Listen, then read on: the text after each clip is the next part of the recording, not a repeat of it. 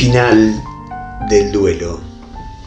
Le llevó toda la noche contemplar el mundo. Plenamente satisfecha, la serena luna decidió marcharse precisamente al tiempo que el sol irrumpía cuidadoso en el firmamento. Los primeros rayos prometieron tibiezas y buscó ingresar por la rendija del ventanal cerrado hace tiempo. Atravesó con sumo cuidado cada espacio para llegar directamente a los párpados que de tan cerrados parecían estar adheridos. Allí reposaban los ojos del durmiento triste.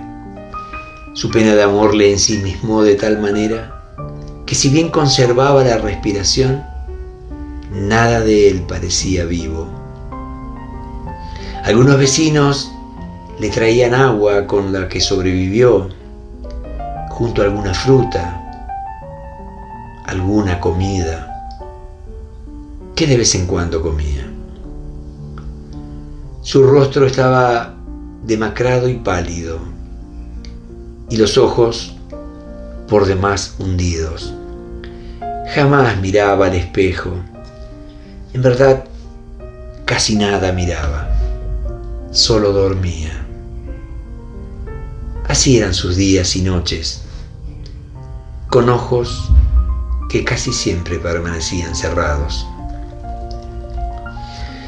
Cuando la temprana tibieza del sol rozó los párpados, algo diferente sucedió.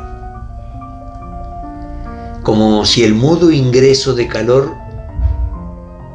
produjera un impulso vital, un estertor generalizado del cuerpo como nunca antes se había alterado se produjo un movimiento que despidió al cuerpo fuera de la cama y caminó decidido hacia la ventana.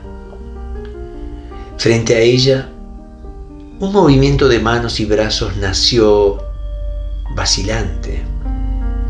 No obstante, con suma lentitud, abrió los postigos.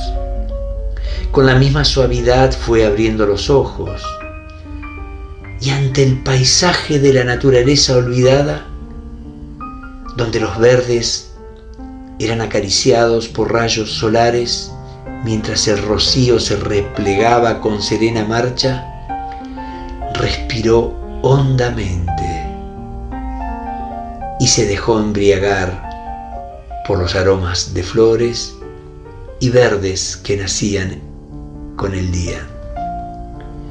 Desde su alma emergió una tenue sonrisa y era respuesta que su interior le enviaba. Era un mensaje claro de un sentir muy diferente, nacido desde lo más profundo donde las penas se anidaron, brotaba ahora un aviso que le comunicaba que al fin su duelo concluía.